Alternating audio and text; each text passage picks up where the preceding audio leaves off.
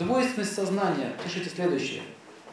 Двойственность сознания. Хорошо, плохо. Смотрите, хорошо, плохо. Вот что касается семейных отношений, что касается сексуальных отношений. Вот хорошо это или плохо? А вот все будут по-разному говорить. То же самое, что говорит про электричество. Электричество это хорошо или плохо? Если электрошоком тебе в глаз, это плохо. А если обогревать включить, это хорошо. В зависимости от того, как мы используем, будет реакция. Поэтому мы не должны осуждать. Например, этот человек плохой, этот человек хороший. Ты не знаешь, почему он так поступил. Вот он развелся. Вот. Ай-яй. Ой-ой-ой. Ты ни его кармы не знаешь, ни почему так произошло не знаешь. Но мы все осуждать любим. Решать всегда, что хорошо, что плохо. Поэтому в семье не надо вот эти вопросы поднимать, что хорошо, что плохо. Смотрите, что это выходит, и все. Так же проще будет. Так вот, пишите, это хорошо, плохо, это механизм психических проблем. Искать виноватого. И, конечно, с кем бороться? Не с причиной, а с личностью. Мужчина мне изменил, это хорошо или плохо? Ну, конечно, плохо для меня, а для него хорошо было. Ему вообще было очень хорошо вчера вечером. Вообще просто так было хорошо. А для ней плохо. А почему это произошло? Так никто не думает.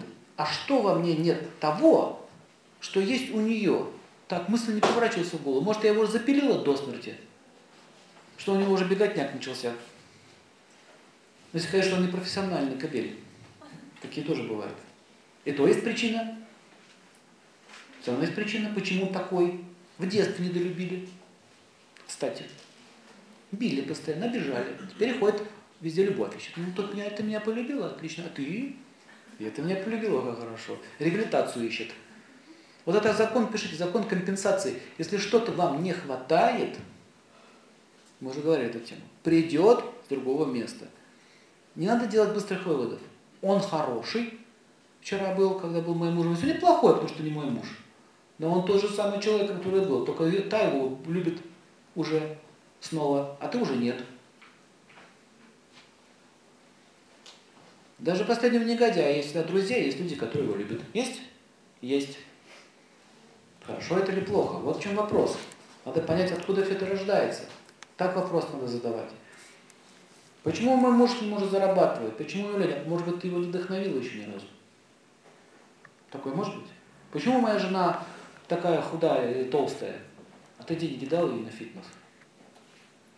Мне она говорит, почему ты такая? Дай денег. И сам прекрати по ночам есть вместе с ней. То он сидит, сало с булочкой ест. Ну что, пора тебе это прекращать есть по ночам. Что ты растолстела, а сам, а мне положено по статусу. Мужчина должен пример показывать, что хорошо, что плохо. Поэтому прежде чем кого-то обвинить, станет на его место. Почему он так поступает? Подумайте. Вы увидите ответ и сможете договориться. Никто не хочет войны. Смотрите, никто на самом деле войны не хочет. И чтобы не было войны, что нужно сделать? Напасть, чтобы он мне не напал. А когда вы на кого-то нападаете, вам будет всегда отвечать войной. Причем даже не делать попыток договориться. Даже не делать попыток решить этот вопрос. Вот в семье это очень сильно проявляется. Там, там очень много шантажа.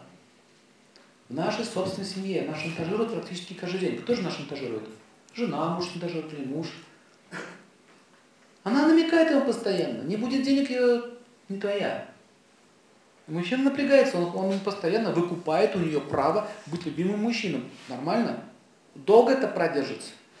А он все время намекает ей, вот так вот смотрит на других женщин и на нее, на других и на нее, и так вот, на нее вот так, а на них вот так. Тоже шантажирует. Она все время боится, боится, боится.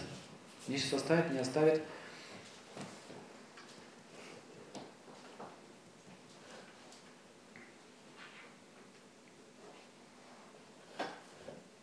И так муж жизнь испортил. Так, он вам жизнь испортил. Ну зачем вы расписались с ним? Вы что, раньше не видели, что он по собаке проехал и даже не остановился? Не заметили этого? Что не заметили, что он грубо разговаривает с окружающими людьми? Что не заметили, как он вообще на ваших глазах пнул кого-нибудь там? Вам же нравился, он же крутой был мужик для вас, да? Такой крутой. Потом тебя по лицу. Все то же самое, ничего нового. Как я этого раньше не видела? Потому что раньше он тебе проявлял другую эмоцию, но вот вы не заметили.